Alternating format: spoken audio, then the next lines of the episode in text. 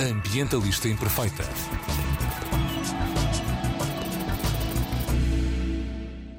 Bom dia a todas e a todos. Daqui Joana Guerra Tadeu com a mensagem Ambientalistas imperfeitas participam nas decisões políticas do poder local. No domingo passado, dia 26 de setembro de 2021, tivemos eleições autárquicas em Portugal. A vitória de Carlos Moedas em Lisboa, maior centro populacional do país, promete um retrocesso nos esforços de transição ecológica e justiça social em torno da mobilidade e da habitação, mas a eleição do primeiro presidente da Câmara Ecologista, André Martins, dirigente do PEV e eleito pela CDU em Setúbal, traz alguma esperança e curiosidade quanto aos esforços climáticos daquele município em particular. Em véspera das eleições, destas eleições autárquicas, a Quercus publicou os resultados de um inquérito que mostrou que os municípios portugueses estão longe de cumprir os seus compromissos climáticos. Para discutir se os resultados de domingo vão fazer avançar ou recuar no que toca aos esforços de combate e resiliência às alterações climáticas, tenho comigo João Camargo, ativista e investigador em alterações climáticas. Bem-vindo, João. Olá. Obrigada por teres aceitado este convite. Nada. Então, uh, se calhar começando assim no geral, o que é que achaste destas. Da, começando pela campanha nas autárquicas e pela emergência climática que nós temos aqui, que, está, com a que estamos a lidar, o que, o que é que achaste da campanha destas autárquicas? Falou-se, não se falou? Foi insuficiente? Foi suficiente? o que é que achaste? Acho que quase podia ser o- umas eleições em Marte. Ahm, como se tivesse tudo normal. Ahm, podia chamar-lhes a, a eleição da alienação, porque claramente o assunto ah, da crise climática em que nós vivemos, ahm, que- que não vale a pena ilustrar mais, eh, estar a falar de, de- de casos recentes de, de incêndios florestais massivos ou de, ou cheias ah, que já estão a afetar até os países mais ricos do mundo. Ahm, apesar disso, ahm, o tema esteve basicamente ausente, com uns pequenos toques, ah, basicamente ahm, ilustrativos, assim, cujo objetivo é fingir que se está a falar alguma coisa. Quando o assunto se tornou mais concreto, em alguns casos, ah, fugiu logo o, o pé chinelo. Ahm, por exemplo, sobre o debate eh, sobre um aeroporto, um novo aeroporto em Lisboa, ao próximo dela, ahm, houve basicamente um unanimismo sobre, eh, sobre que vai haver um novo aeroporto, eh, discutindo-se apenas pequenos detalhes, como se não tivesse claro para toda a gente que o objetivo, se eh, queremos eh, travar o colapso climático, não é. ahm, não pode ser sequer considerável a hipótese de aumentar emissões, que é o que, é o, que, é o que um novo aeroporto acarreta inevitavelmente. Saiu também, e, e- e enquanto estava a decorrer esta campanha e, e na pré-campanha, saíram vários relatórios eh, bastante ilustrativos Saiu o resumo do IPCC que Saiu sairá daqui a um ano? o primeiro resumo do IPCC e também saiu um relatório hum, sobre, uh, sobre os compromissos dos, dos países, de um relatório da Convenção Quadra das Nações Unidas para as Alterações Climáticas, que diz que, hum, pronto, nós sabemos que em 2018 saiu o relatório que, que explica que para para conseguirmos uh, limitar o aumento da temperatura a 1,5 graus Celsius até 2100, é necessário cortar 45 a 55% das emissões de gases com efeito de estufa até 2030 em relação a 2010. Eh, Este novo relatório, que saiu em plena campanha eleitoral, diz que os países não só eh, não estão a aproximar-se desse corte de cerca de 50% das emissões, como os Estão planos, se forem cumpridos, são um aumento de emissões eh, de 16% entre 2010 e 2030 o que só nos revela eh, a total insanidade. ahm, não é, é uma espécie de negacionismo na prática. Quer dizer, eh, que já há Sim. pelo menos uma espécie de acordo que sim, existe isto, isto está a acontecer, mas Vamos continuar a operar como se não. Sim, exatamente. E, portanto, vamos discutir aqui se deve haver um novo aeroporto, quanto é que o turismo deve crescer, ahm, se eh, o aeroporto é no, no Montijo ou, ou em Alcochete Alcochete. ou na Moita ou num sítio qualquer. Ahm, e até agora, já, já depois das eleições, o chairman da, da ANA, mais um ex-ministro, ahm, veio dizer que provavelmente o novo aeroporto só existirá em 2035 ou em 2040. O que pronto, só nos leva a, a, a continuar a viver neste mundo um, totalmente aliado da realidade e da dimensão da crise em que, em que, em que estamos a viver. Mas o Marcelo está muito preocupado e quer que, pelo menos até ao final do seu mandato, fique escolhido o sítio onde, é, onde será, o objetivo... eventualmente, o novo aeroporto. O objetivo podia ser ficar ao, ao final do mandato dele ser decidido que não se fazia, não é? Isso é que era. pois, uh, o problema é que isso implica um, afetar muitos interesses uh, os interesses daqueles que acham que uh, perante esta crise o business as usual é uma, é, é uma coisa viável e, portanto, que o turismo vai voltar a ser aquela loucura, ou, ou uma loucura ainda maior do que a que era antes de, da crise do Covid. Sabes que nós já tivemos aqui o, o Presidente do Turismo de Portugal a falar da sustentabilidade no turismo e perguntei-lhe precisamente então e a questão da aviação. Uh, e foi, pronto, e obtivemos uma não resposta, não é? Uma, claro. uma resposta do claro que se reconhece que não, não faz sentido um, uma viagem Lisboa-Porto, mas que uh, a maior parte dos nossos turistas continuam a vir de fora e que têm que vir de avião. Uh, e depois deu-se ali uma volta à conversa com, com ah, a pandemia fez aumentar o turismo doméstico e tal, como se, se isso fosse uma solução. Mas como é que nós, como é que nós como é que alguém que está num poder local ou, ou, nacional pode apresentar o fim do aeroporto, ou, ou seja, não haver um aeroporto. Não há nenhum partido que esteja mesmo a dizer isto, não é? Não há não nenhum, há partido, nenhum partido que, se coloque, que se coloque não há aeroporto. Exatamente. Vamos ver, ver outras soluções. Quem é que pode tomar esta decisão, não é? Porque politicamente tu perdes imenso crédito ao dizeres isto por causa das consequências, das possíveis consequências económicas que isto pode ter para o é- sistema. mas é toda a narrativa permanente é de que as coisas como existem hoje vão continuar. O que é uma narrativa totalmente Negacionista irracional. É negacionista na prática do que é a realidade física do planeta onde nós estamos a viver. E, portanto, uh, pode servir para tranquilizar algumas pessoas de que não é preciso estarem nervosas, uh, mas é, é é, tem um, uma limitação bastante concreta que se chama física, chama-se biologia, chama-se geologia, chama-se climatologia. Um, e o problema é que isto é matraqueado permanentemente. Portanto, acabou, uh, ou, ou, pronto, está a parecer que vai haver uma normalidade, não é pós-Covid, mas é com Covid, uh, nos próximos anos, e narrativa continua exatamente a mesma. É preciso uh, crescer economicamente, é preciso recuperar o turismo, voltar a ser o que era. Há uma alienação que, que não é só destas eleições, obviamente, é um, uma alienação geral um, e a imprensa também faz, faz provavelmente um trabalho muito maior ainda do que os próprios políticos, um, deixando que a normalidade, isto nós estamos a falar continua a passar por normalidade, quando a normalidade é muito mais grave do que, uh, do que isso.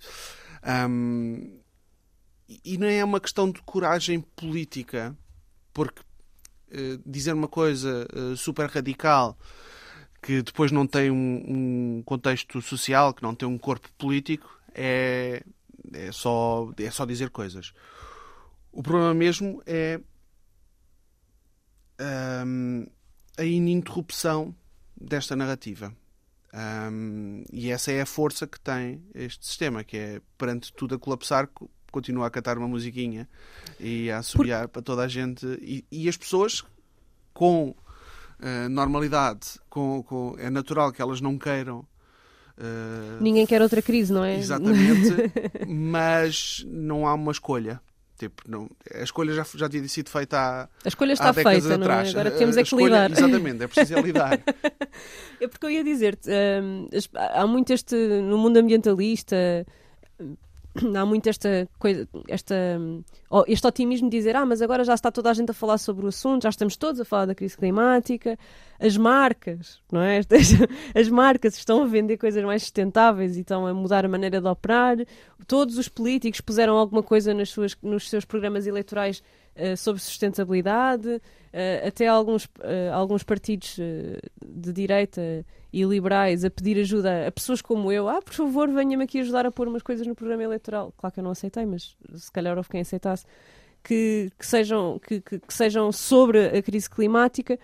Mas o que tu estás a dizer é, ok, nós estamos todos a falar sobre isto, sim, mas não estamos a falar sobre a realidade, estamos a falar sobre de uma maneira que, que ainda assim nos deixe confortáveis com, com esta normalidade. Claro. É isso? Sim, a normalidade, a normalidade já não existe. É isso que as pessoas ainda não perceberam e, e é normal que não tenham percebido porque há uma série Porque é de assim que é estímulos, comunicado, há é? uma série de estímulos a dizer que, que isso não é assim, apesar de haver outros que estão a dizer o contrário há algum tempo.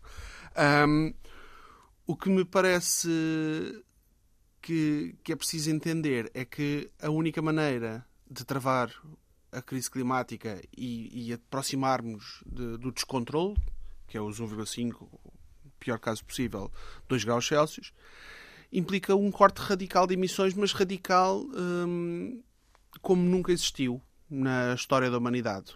Hum, não implica necessariamente o- um retrocesso, mas implica uma redistribuição que não tem precedente.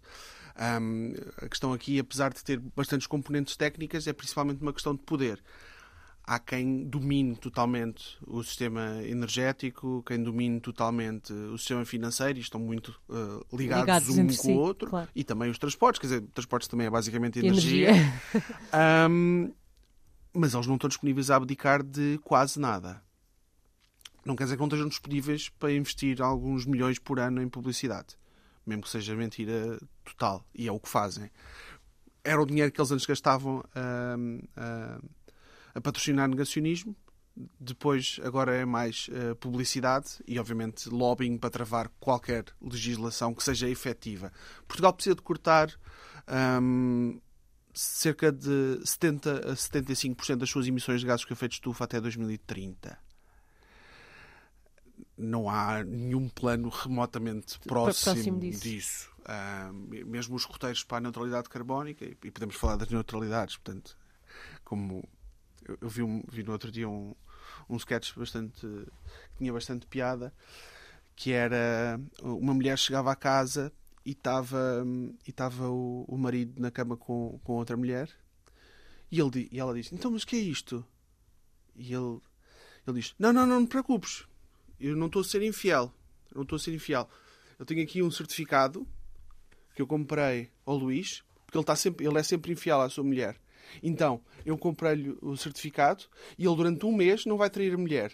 E eu E fico eu os créditos dele. Fico os créditos dele. E, portanto, temos eh, neutralidade de, de fidelidade. É basicamente uma boa maneira de explicar o que é que é a neutralidade carbónica. É, é a neutralidade uma- e os é mercados uma- de carbono, não é? Que Exatamente. também é uma. É, é mais um esquema para fazer dinheiro ahm, e que basicamente não faz a única coisa que permite de facto haver cortes, que é cortar emissões de gases com efeito de estufa. E quando falas assim junto de. Porque dizias há pouco não há nenhum partido que diga não se vai fazer aeroporto. Pelo menos não assim claramente. Ah, Discute-se localização, o tamanho, umas coisas assim, mas nunca, nunca há um não. Ah, achas que, que essa malta acha que o teu discurso e que o discurso dos, dos ativistas é catastrófico ah, e demasiado catastrofista? Eu acho divertido porque esse discurso, o discurso da normalidade, é que é o discurso da catástrofe. Nós, apesar de tudo, eh, e é um movimento importante a nível global, o movimento pela justiça climática, está a mostrar uma das poucas portas que existe para evitar a catástrofe. Ao contrário dessa normalidade e deste. É assim, a, a política desenvolveu-se, principalmente no último século, caminhando para evitar, obviamente, guerras. O que faz sentido. Claro. Aliás, a Ahm, paz é um dos objetivos de sim. desenvolvimento sustentável da Mas ONU. isso significou, obviamente, uma criação de uma cultura de enorme compromisso.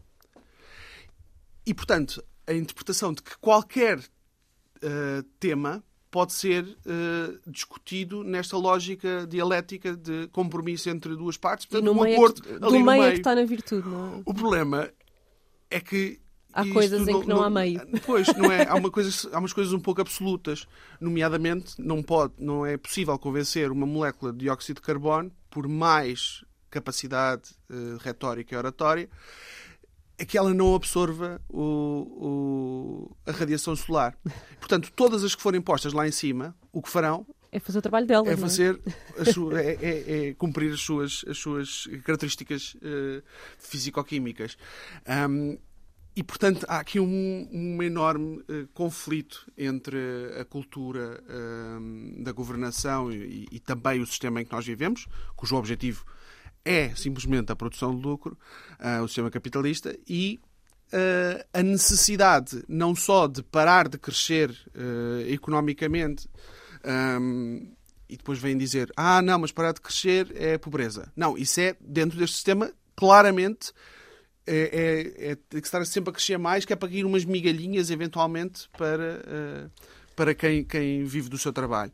Mas o problema é que nós precisamos de um sistema de estabilização deste planeta e depois, eventualmente, começar a reversão e, portanto, recuperar De crescimento. recuperar o recuperar eh, foi criada a ideia de que nós enquanto espécie servimos eh, temos como tendência a destruir os sítios onde vivemos mas isso é é bastante contraintuitivo Ahm, há, há, obviamente isso é uma realidade Sim, para um aquela- grupo aquele discurso horrível que se fez no pessoas. início do Covid de que Sim. nós é que somos o vírus. Sim. Há um grupo, há um grupo bastante pequeno de pessoas, muito limitado geograficamente, cujo impacto é gigantesco. Hum, a maior parte das pessoas do mundo tem um impacto relativamente pequeno, mas vive num sistema que é altamente destrutivo. E esse sistema é-lhe imposto, não é, não é uma escolha, é uma compulsão. É- É-lhe imposto ou pela disponibilidade ou pela criação permanente de, eh, de, de necessidades. E é para isso que serve o sistema de, de publicidade e, e- de propaganda. Ahm, mas, durante a história, houve vários episódios onde a nossa presença num sítio melhorou o sítio. Ah, melhorou os ciclos naturais. Beneficiou a introdução de, de, de- de mais biodiversidade. Ahm, pa- é bastante eh, eh, estudada a questão da biodiversidade da, da Amazónia. São principalmente vários povos que foram trazendo para ali coisas, plantas, e, e depois mais tarde os animais também, obviamente, foram, eh, adap- foram se adaptando a isso. Portanto, aquela enorme riqueza também, é Também uma é resultado da riqueza humanidade. da Também é um- humanidade. Isto é, nós não, estamos, nós não estamos fadados a nada. E se estivéssemos fadados, se somos capazes de pensar e se há autodeterminação, podíamos eh, rejeitar o nosso fado. Mas não há. Não, não estamos fadados a nada. E, portanto, dizer que eh, nós só servimos para destruir coisas é alienação. Não é, é- Mas é útil para quem não quer mudar nada, claro. Então, basicamente, o que tu estás. Descorrijo-me se estiver errada. Estás a dizer que este discurso de, de generalizar de que nós somos, basicamente, somos todos maus e destruímos o, e estamos todos a destruir, é uma lógica. Bem, primeiro, tu falaste aí da Amazónia, é uma lógica colonialista. que nem falaste nisso, mas, mas eu ouvi Sim. ali entre, as entre linhas. E depois, é esta lógica de que se nós todos estamos a fazer mal, então nós, eh, o indivíduo é que devia mudar em vez de ser o sistema, é isso? Exatamente. Ahm, a ideia de que o indivíduo é uma espécie de folha em branco ah, que, e que pode, por si, fazer grandes mudanças é, pá, não não faz grande sentido. Quando nós vivemos todos num sistema que tem características bastante bem definidas, nós acabamos por ter essa, eh, incorporar essas características. Não só na, na maneira de produzir, como na própria maneira de viver. não é? Temos que navegar o sistema, não é? Estamos Exatamente. Se nós vivemos no sistema, Ou nos, acabamos. ou nos fechamos numa carrinha no meio do mato. Num- mas, mesmo mesmo, assim- mas mesmo assim, eh, as contradições eh, ap- apresentam-se em todo o espaço. Ahm, e, portanto, a, ideia de- da, a ideia da ação individual é, obviamente, um, um logro que serve também para, para desviar de que só a ação coletiva pode resolver esta crise, não é? Não vai haver eh, indivíduos iluminados, super-heróis que vão resolver isto. Ou, ou há, de facto, uma mobilização social com pouco paralelo na história, ou, ou, ou, por pequenas mudanças nos estilos de consumo e até por uma espécie de auto-abnegação, tipo haver uma espécie de monges climáticos que não faziam nada, não comiam, tipo fechavam-se, não consumiam energia. e yeah, bebemos a exatamente. própria urina. Um, isso não serve para nada, porque depois tens uma, uma, uma central a carvão ou uma refinaria que emite mais do que tu em 20 mil vidas. Um, o que significa que, portanto, outros 20 mil eh, cidadãos, mesmo que fossem muitos os monges, eh, não servia para nada. Porque o sistema tem inércia. Um, e além disso, desloca-se de países para países, não é? Mas como é que então eh, nós, nós indivíduos, não é? eu, tu, o Emanuel e as pessoas que nos estão a ouvir podem fazer parte da mudança? Não tem que ser necessariamente em escolhas do dia a dia, mas nós podemos fazer parte desta mudança, nomeadamente em momentos como o domingo em que formos às urnas. Eh, como, é que, como é que nós podemos ajudar, não é? Porque se não queremos ser catastrofistas e Aham. queremos ajudar, temos que. Há um, sistema, há um sistema para mudar, não é? Outra coisa muito interessante que aconteceu durante a campanha foi saiu também um, um, um relatório, eh, um, um grande inquérito que aconteceu a jovens, a 10 mil jovens ahm, de 10 países, incluindo Portugal, estavam preocupados, não é? estavam preocupados e obviamente o nível de preocupação é gigantesco e também o, o- a desconfiança em relação às instituições é enorme. E eu- eu- para mim, eu- Também não se gente- falou disso na campanha. Houve muita gente muito. Da desconfiança. Houve até eh, editoriais e, e- e artigos de opinião nos jornais de, de uma geração perdida, de uma geração que não consegue pensar no progresso e na- nos avanços, etc. Mas, tipo, aquele. eh, Aquele estudo revela uma enorme sanidade, sanidade das pessoas, que é tipo, olha, isto está a correr mal, Nós estamos nós não estamos a ser, engan- tipo, não estamos a ser enganados por, por vocês. Ahm, mas é que de facto isto empurra-nos sempre para becos, para tentar dizer que não há saída. Ahm, Mas há saída. há, há sempre saída, porque nós, enquanto espécie, conseguimos construir histórias em conjunto. Histórias comuns que várias pessoas podem partilhar e que nos levam a, à ação, à mobilização, etc. E nós precisamos de histórias que não sejam esta história da normalidade. Porque esta história da normalidade é claramente ah, a história que nos eh, imobiliza que- e que transforma as pessoas, até as pessoas mais inteligentes em pessoas cínicas ou hipócritas. Porque é um mecanismo de autopreservação, que é tipo, vejo tão poucas saídas Primo do negacionismo, eu, não é? eu, eu preciso de me proteger, de proteger o meu cérebro de, tanto, de coisas tão contraditórias e contraditórias entre si. Quer dizer, que é, olha, está tudo a correr mal. E depois os governantes dizem, ah, isto está tudo a correr mal. E o que é que vamos fazer? É, umas coisas. Uma cena aqui. Vamos Mais um roteiro, Vamos mais um plano, plantar mais um... umas árvores, não sei onde, e isso há de funcionar. Ehm, o mercado de carbono e o mercado das compensações são duas coisas incríveis, não é? são mercados para fazer dinheiro. Portanto, é isso. Mas em termos de, de- de justiça climática e de combate às alterações climáticas... São mercados para fazer dinheiro. Para as pessoas Ponto. que já têm dinheiro. Pronto. Sim. Que têm capital para No se reproduzir entanto, a si próprio. há uma oportunidade económica gigante naquilo que são os empregos para o clima. Existem. eh, se Ou não? for. Sim. Ou estou enganada? Não, não, não. Ehm, eu, eu não lhe chamaria uma oportunidade. Nós ainda não Eu- falámos nada das autárquicas, na verdade. Mas pronto, tudo bem, continua. Desculpa. não, isto está a ser ótimo, eu acho. As, eu, eu tenho. Eu hesito sempre a falar em oportunidade porque as coisas estão a correr mal, portanto não é uma oportunidade. É tipo, estou a chamar a oportunidade de não deixarmos as coisas correrem Conhecemos pior. o Cavaco Silva, não é? Yeah. Que o desemprego não é Ah, um problema, é uma Yeah, oportunidade. exatamente, isso é um bocadinho essa lógica. Mas nós vamos precisar de ter mais trabalho do que hoje existe, mas muito mais para podermos travar este colapso. Se calhar, e, e- e- para podermos pensar na hipótese de recuperar, recuperar sítios que estão destruídos, recuperar ecossistemas que estão vulnerabilizados e recuperar também a nossa relação com, com, com o espaço, com o planeta onde, onde habitamos. Isso implica uma quantidade de trabalho enorme cuja remuneração provavelmente o problema é que nada disto produ, uh, produz mais-valia e produz lucro. Não vai produzir, provavelmente, excedentes que possam ser uh, monetarizáveis. O que significa que a oportunidade é para nós enquanto espécie, não é para os indivíduos uh, que dominam este sistema. Os 10% que, a única que são maneira, responsáveis por 90% das emissões. Que pensam é como é que eu vou fazer dinheiro com esta crise, com esta guerra, com esta catástrofe ou com esta, ou com esta bonança também.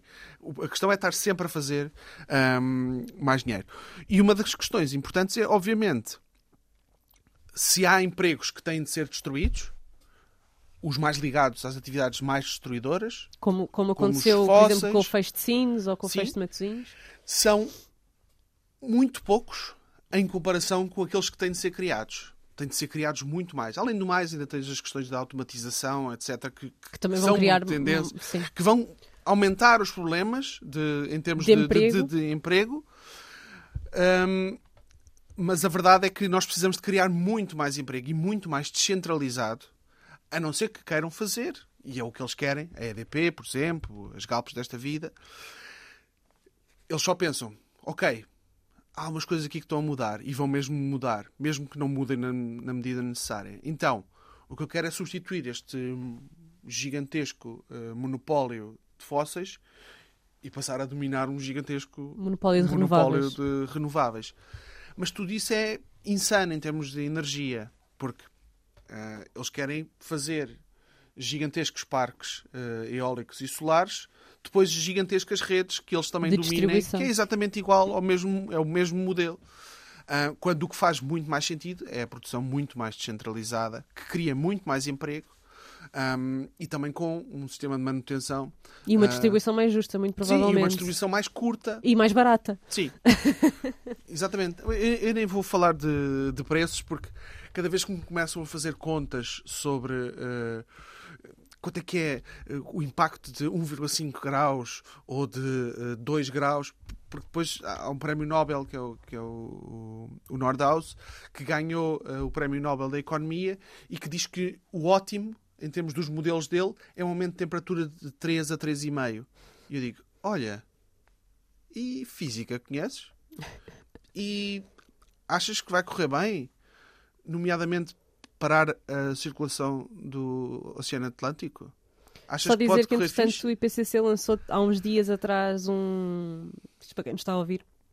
Um gráfico interativo, um, um planisfério interativo onde nós conseguimos ver uh, todas as previsões do, dos aumentos de temperatura, dos aumentos do nível da água, etc., a 1 grau, a 1 grau e meio, a 2 graus, a 3, a 4. Dá para selecionar regiões, dá para, para ver com o mundo inteiro, dá para pôr só um, uma das variáveis ou ver as várias variáveis.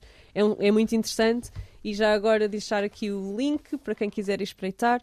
É interactive-atlas.ipcc.ch Uh, e dá para ver todas estas previsões uh, a curto, médio e longo prazo, que é muito interessante, já agora para, para quem não tem noção do que é que querem dizer os 3 graus. Sim, porque as pessoas, às vezes, é normal. Há alguma complexidade neste assunto. Não é, Sim. não é indecifrável, mas há alguma complexidade. A razão pela qual nós falamos de 1,5 ou 2 graus Celsius é porque é uma medida bastante teórica de segurança, de que as coisas não que o sistema climático, que até agora de algum modo contraria o aumento de temperatura, não passa a fazer o contrário, que é acelerar. É isso que significa, por exemplo, o degelo do, do permafrost na Sibéria, que liberta uma quantidade massiva de uh, dióxido de carbono e metano uh, de um momento para o outro. Uh, também isso acontece no fundo dos oceanos. As correntes marítimas deixarem de ser o grande distribuidor de energia que são hoje, porque desaceleram e portanto a energia deixa de, isto muda o clima todo, porque depois há interação entre os oceanos, entre os oceanos e a atmosfera, e significa basicamente que e, e, são vários tipping points. Eu só falei destes dois porque são bastante uh, perceptíveis, mas também Há um nível o colapso de florestas, de, da Amazónia, a Amazónia deixar de ser um sumidor de carbono e passar a ser um emissor, o que já está já é, a acontecer. Exatamente.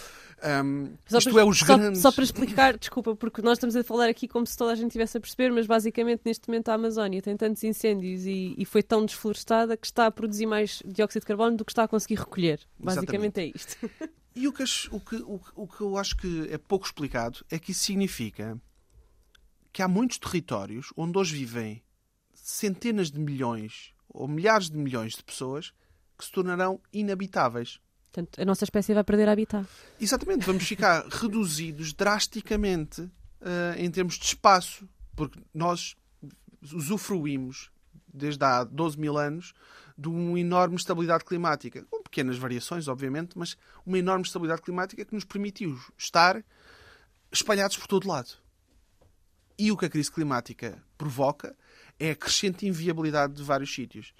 Um, e os, tu há pouco antes de começarmos a é gravar muito falavas há. de perdermos Ovar, perdermos Aveiro, perdermos Sim, e nem estou a falar da subida do nível médio do mar, que Não essa é bastante direta. Essa é bastante direta E rápida. e rápida. Eu estou a falar de o território simplesmente não ter capacidade de ter matéria vegetal suficiente para alimentar animais e para alimentar pessoas.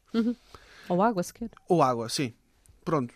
São coisas bastante eh, simples das pessoas perceberem. Se um território não produz comida, não tem plantas suficientes para produzir ou comida Ou alimentar animais. ou alimentar animais, é um território que dificilmente é habitável. É habitável, por exemplo, na Arábia Saudita. Porquê? Porque conseguem, com o preço do, do, do petróleo que exportam, artificialmente tra- trazer todas as, as coisas de fora.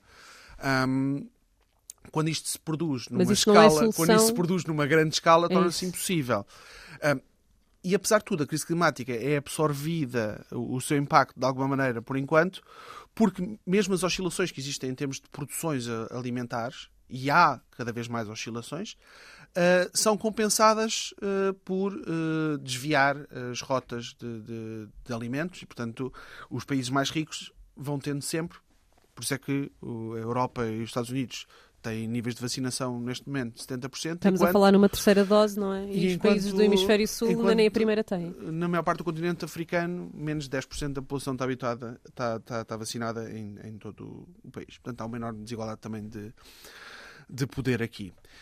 E já não me lembro do que é que eu estava a falar. Estavas a falar dos tipping, dos tipping points todos que. Estavas a dar alguns exemplos de tipping points que, que provavam que. E pronto, e há economistas que ganham prémios nobres dizendo que o ideal, Fixe, fixe era aumentar 3 em termos de, de manutenção de preços, estabilidade da produção, eh, da produção E contínuo e do- crescimento do económico. PIB, etc., é de facto mantemos, mantemos um aumento de temperatura de 3,5 até 2100. Com 3,5 E ganham o Nobel, provavelmente é? ganhou o Nobel e o Nobel até foi aclamado como a conciliação entre a economia E a sustentabilidade e, a, e a sustentabilidade e, e a crise climática. Pronto. Ahm, Um minuto, com um minuto mais, de silêncio para pensarem nisto. mais 3 graus e meio, ahm, 3, mais, 3 graus e meio a nível global. Isso significa em Portugal mais 5, 5, 6. Portanto, o Alentejo acabou. Eu não diria o Alentejo acabou, eu diria a maior parte do país acabou. Dá veio para baixo. Vá. Em termos de, em termos de viabilidade, pelo menos para a população que vive lá, vive cá hoje, não é? É, é isso. E, e depois, obviamente, deslocações em massa de Migrações, centenas de milhões de pessoas que não vão ficar no sítio porque o sítio não é Não é habitável. Ponto. habitável, não Sim. é? Ahm, e isso significa que todas as tensões políticas que existem hoje, e hoje temos um pequeno início, vão-se claramente Intensificar. intensificar Ahm, e haverá provavelmente vários campos de polarização sobre isto e um ressurgimento de- de- de- do extremismo religioso que vai depois tentar explicar ah, tudo isto através de, de, de- de Deus ou, ou Alá ou, ou, ou de Sim, Buda, de uma coisa qualquer. Porque haverá sempre tentativas de que, qual é a história que ganha, não é? Qual é a narrativa que fica. É Quando nós sabemos o que é que está a acontecer, não é? Mas entre a diferença entre o que está a acontecer e a história que se conta é muito, é muito grave. E haverá, obviamente, hum, muitas convulsões sociais, provavelmente a maior parte delas contra os efeitos e não as causas. Imagina, provavelmente há muito mais hum, protestos contra uma fome, o que é normal, do que contra a causa dessa fome. Por motivos óbvios, não é? As pessoas Só quando chegamos ao limite é que. não, eu, eu, acho, eu acho que eh, é possível evitar chegar ao limite, embora há muitos sítios onde o limite já tenha acontecido várias vezes. Tipo, as coisas. hum, já se descontrolaram muitas vezes em muitos sítios. Um, relativamente à crise climática e conectados a este período, pá, eu diria que, por exemplo, a Guerra Civil da Síria é o exemplo mais uh, inequívoco um, de, do, que é, do que é a sucessão de eventos que se podem esperar. É o colapso agrícola, êxodo rural massivo, depois o poder político que não consegue gerir, a gerir situação e, que reage como violência e depois começa. Um, Portanto, nós temos uma normalidade base, uh, com base na manutenção da paz que basicamente nos está a levar uh, quase inequivocamente a uma guerra. basicamente é isso, não é? Porque não estamos a olhar para, não estamos a tratar das causas, estamos a empurrar Exatamente. empurrar o problema e só quando os efeitos começarem claro, é que. Claro. Começarem, já começaram, não é? Eles já, eles mas já estamos a lidar com estas crises, não é? Já. Aquilo que está a acontecer quando há as cheias e as pessoas não têm para onde ir, aquilo que está a acontecer com os fogos e, e as consequências todas disso, nós estamos a lidar com isso e a gastar dinheiro nisso, rios de dinheiro nisso, e de esforço político e de e vidas humanas e, e, e outras mais, uh, porque não estamos a olhar para as causas, continuamos a não olhar para as causas. Exatamente. Tu chamarias a isto, nós estamos aqui a falar muito de ciência e muito de política. O que é que respondes a quem diz que nós que nós, ou que vocês, vá, que os ativistas uh, politizam a ciência e que não é bem ciência, que é mais política do que ciência. O que é que respondes a isto? Bem, a primeira coisa que eu diria é que a ciência nunca foi a política. Pronto. Os métodos científicos, as perguntas que cada cientista faz. As hipóteses colocadas as já hipóteses são, já são políticas. escolhas políticas. Tipo. Portanto, acho que é, eu, eu, eu quase fico-me por aqui, que é tipo, não há, nenhuma, não há nenhum ato humano que não seja político. A ciência desenhou métodos, alguns deles são bastante estanques. Eh, se a situação for totalmente hipotética e, por exemplo, não tenha que ver com a interação com os seres humanos, é possível que seja despolitizável completamente objetivo ou científico, sei A cena do completamente objetivo não é, mas é. assim que tem uma interação com uh, humanos é totalmente política, porque todas as perguntas que se vão fazer, se a pergunta é sobre impacto económico em vez de sobre vidas humanas, isso é uma escolha política avassaladora. Sim. E portanto, a partir daí, dizer que estamos a politizar a ciência, ela já está politizada. Não é preciso. Eles é que estão a tentar politizá-la noutro sentido. Okay. Que é, em vez de uh, estarmos a falar da necessidade de mudança, que são as consequências que estão evidentes na, na ciência climática, estamos a falar de pequenos ajustes técnicos. Isso, isso, isso é porque a ciência está politizada, mas está politizada no outro sentido também. Pelo sistema e então, não por quem. O IPCC é um exemplo paradigmático disto. É, é, um, é um organismo político. Exatamente, é um processo político que depois tem uma mediação, eh, é um, é um processo científico que depois tem uma mediação política, isto é, nada do que está ali não passou primeiro por um crivo científico e depois por um crivo político. O que significa que as piores, as piores, as piores coisas foram tiradas dali pelos políticos. Isso é a primeira coisa. O que significa que qualquer coisa que sai do IPCC devemos pensar, ok, isto é, isto é a versão light. Uh, o que significa quando vem uma coisa a dizer que é uma catástrofe do IPCC é porque já é muito pior.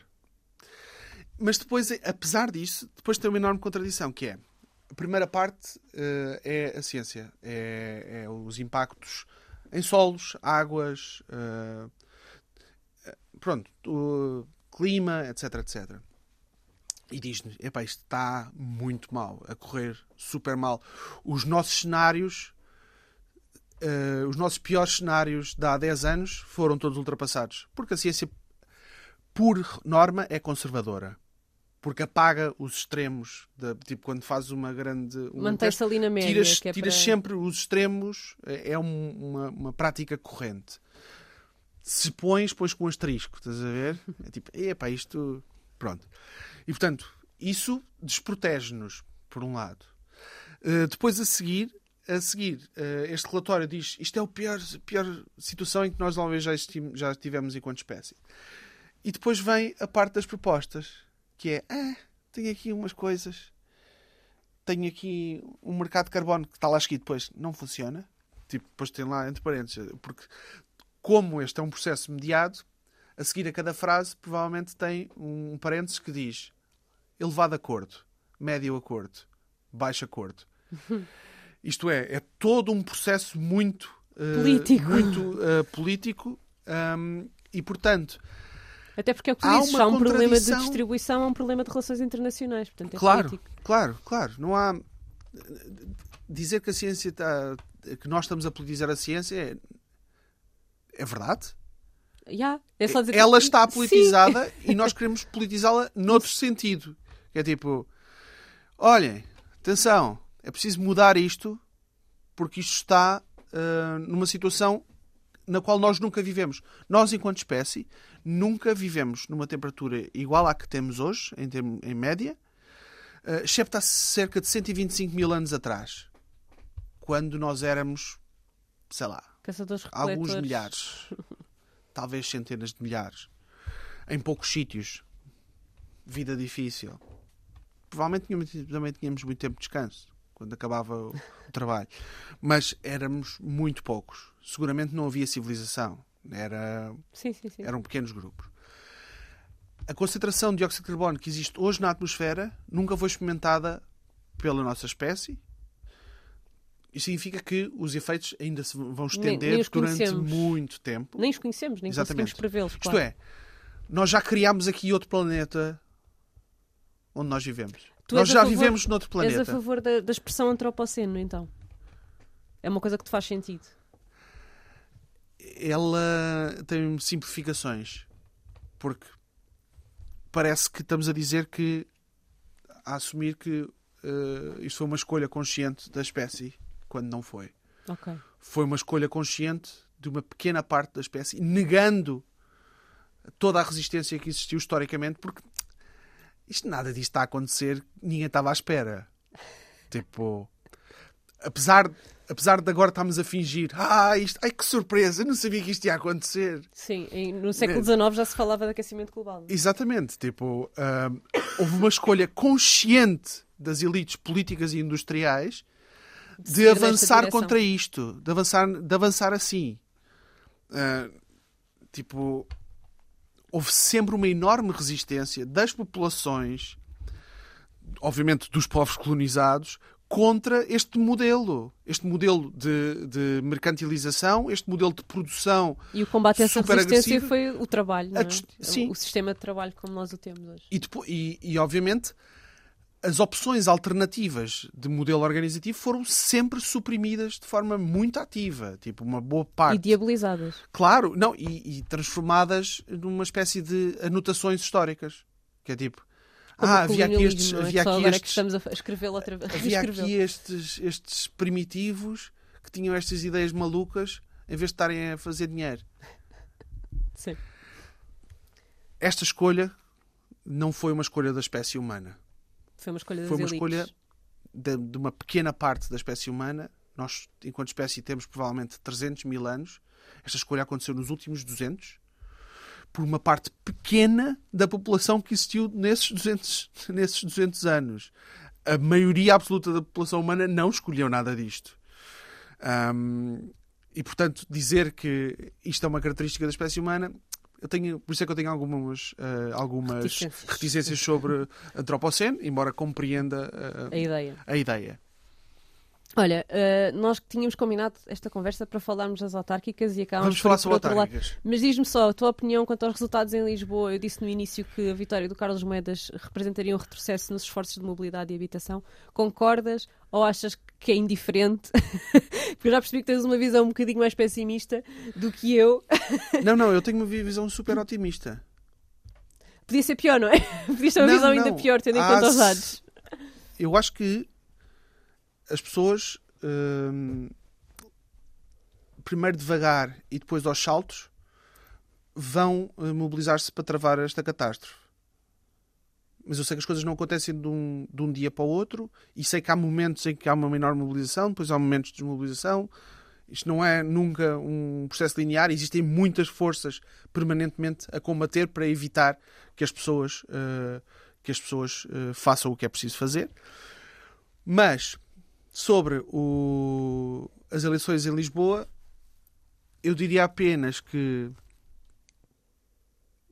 que, que, aquela a conversa, eu acho que eu acho que a conversa sobre sobre as ciclovias, pronto, é é, é uma acho que foi só agitação de propaganda do, do Moedas. Acho que ele neste momento não tem condições para, para desfazer, para desfazer o que for, é? o, o, o que existia, embora o que existia não, não era suficiente, é preciso expandir drasticamente. Acho que o Medina também não tinha um plano minimamente Ambicioso. audaz, eh, mas também tenho, tenho que reconhecer que a maior parte desta luta não se faz a nível do poder local. A maior parte dos, dos- das, das cidades tem principalmente de eh, fazer enormes esforços de adaptação, portanto, reconhecer como é que a cidade vai ser daqui a. e tornar as cidades mais habitáveis, mais, Mais eh, resilientes. mais resilientes. E, obviamente, a ideia de que pode haver mais carros na cidade é, Absurdo. é, é pré-histórica, não é? É, é, é infantil, é, não, não, não, é só básica, é reacionária, não é? Ahm, mas acho que eventualmente pode haver um conflito sobre as, sobre as ciclovias. Acho que se o Moedas se meter nessa é, é obviamente para, para perder, mas eu acho que ele, ele tem, vai ter enormes dificuldades de governação, não é? Porque não tem maioria. minu- ele, tá, ele, ele ganhou as eleições, mas está em minoria na Câmara, está em minoria na Assembleia Municipal e eu não acredito que ele acreditasse que fosse ganhar.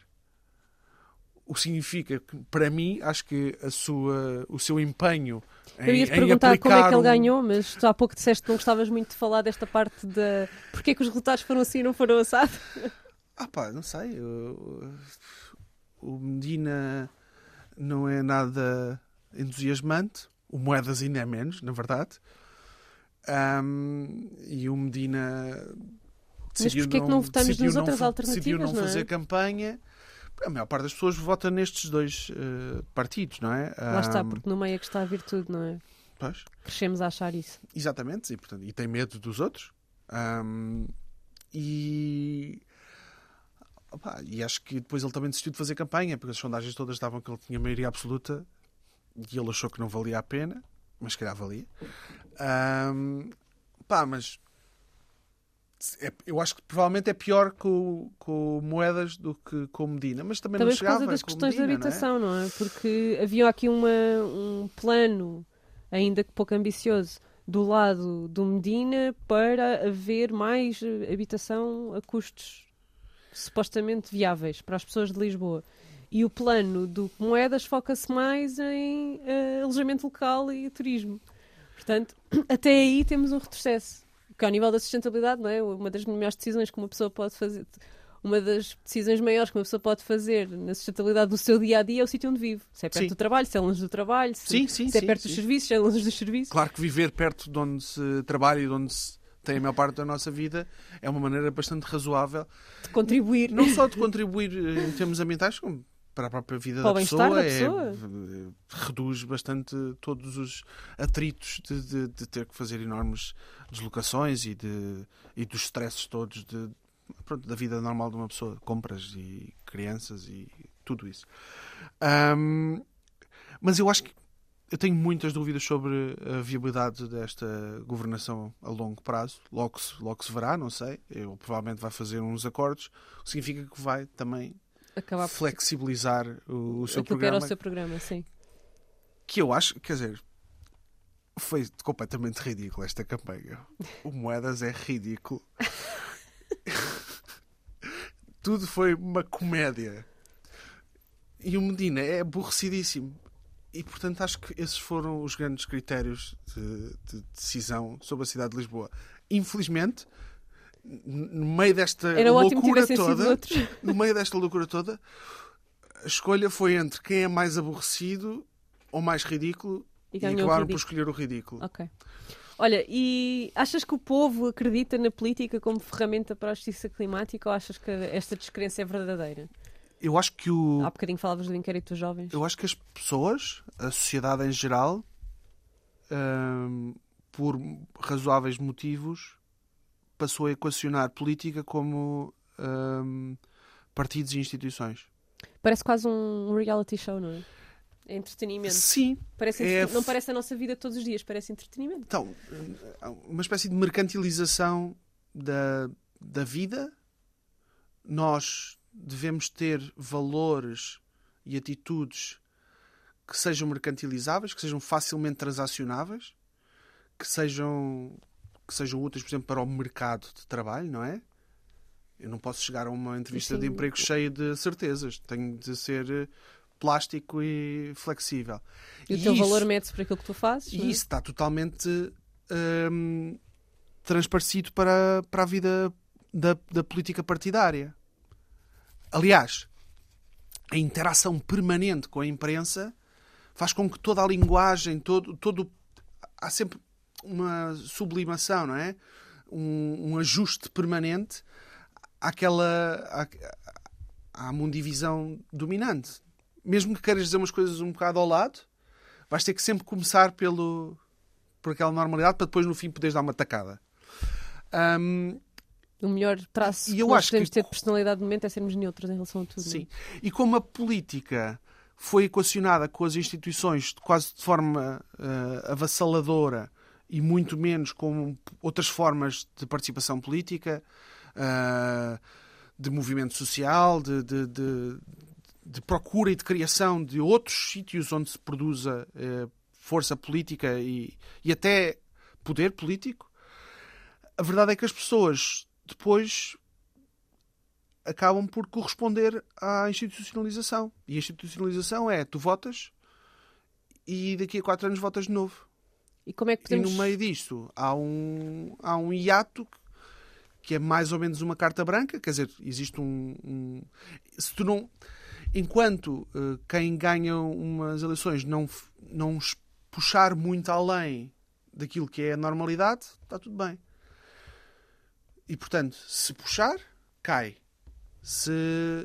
hum, também pode cair não puxando, não é. Não é Mas olha, como é que nós, enquanto, enquanto cidadãos, podemos ahm, participar politicamente junto à administração local?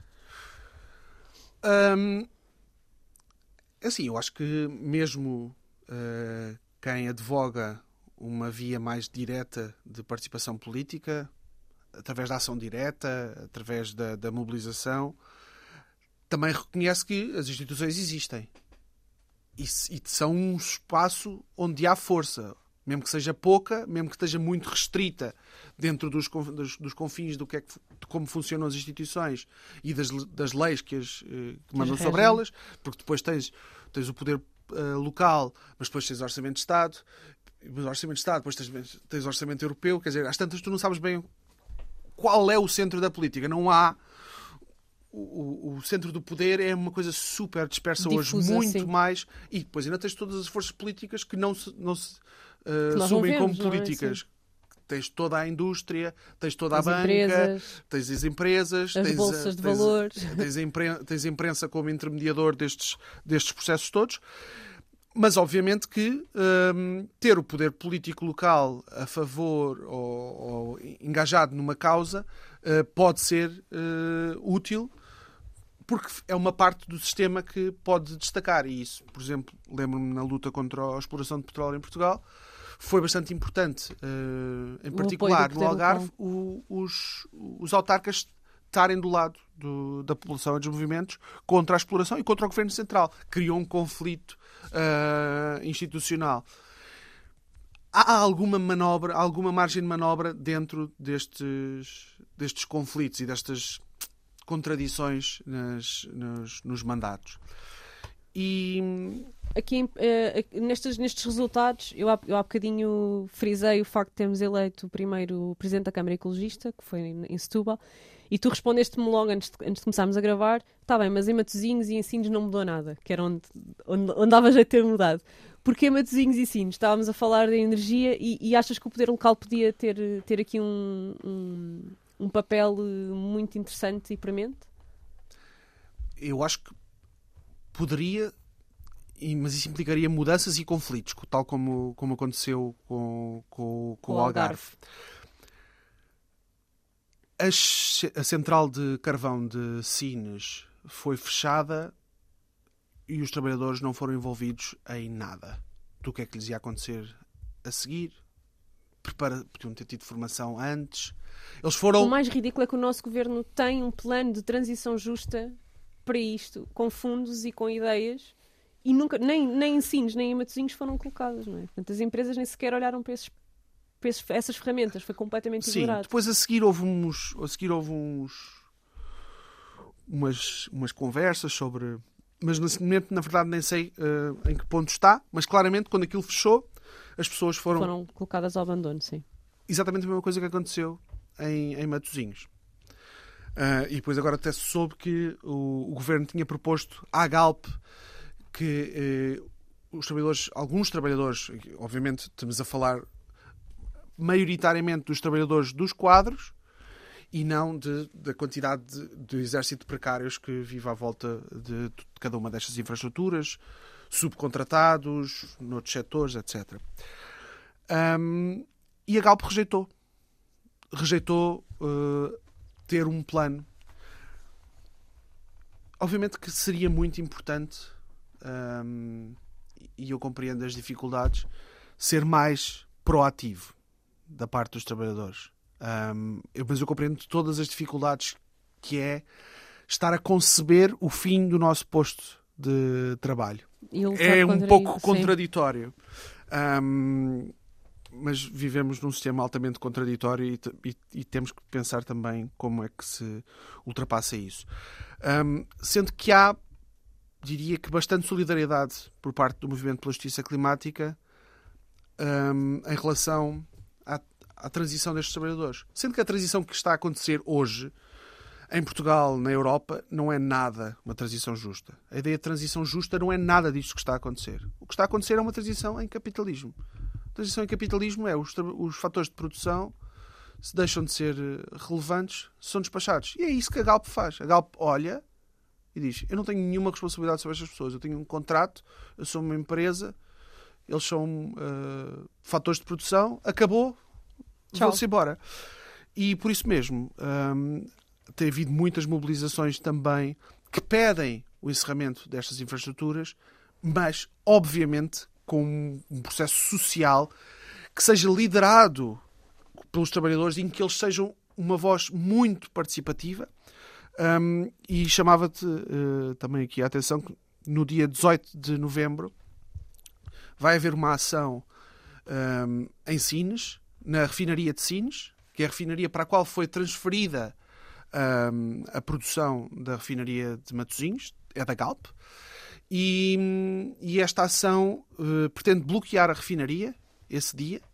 A refinaria é a maior emissora de gases com efeito de estufa em Portugal.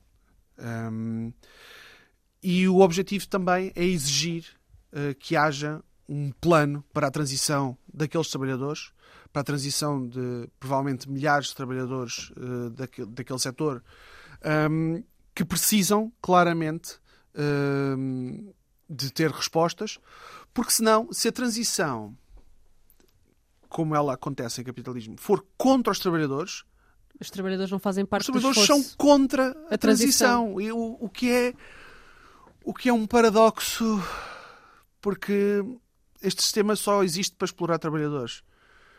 E se os trabalhadores protegem o sistema, E na- os trabalhadores, os trabalhadores estão a proteger-se a si mesmo, exato. o que é normal. Claro, nós. Claro, Mas é um momento contraditório em que proteger-se a si mesmo implica um risco grande. Nós nessa, nessa vivemos- ação, os trabalhadores estão a ser incluídos na- na- nessa ação ou não? está a haver um esforço de contacto com eles, mas naturalmente é normal que seja difícil. Por as razões que tu acabaste de todas as- assinalar, Por claro. todas as razões, mas é preciso assinalar que hum, a transição justa, que não é nada do que está a acontecer, é uma parte integrante do movimento pela justiça climática.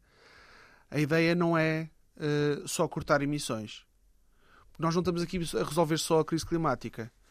Porque para resolvermos a crise climática, nós vamos ter que resolver outra crise. A social. É a crise da humanidade. Obrigada, João. Obrigado. Uh, Vemo-nos dia 18 de novembro. Até já. Até lá. Nós voltamos para a semana. Até lá. Ambientalista Imperfeita.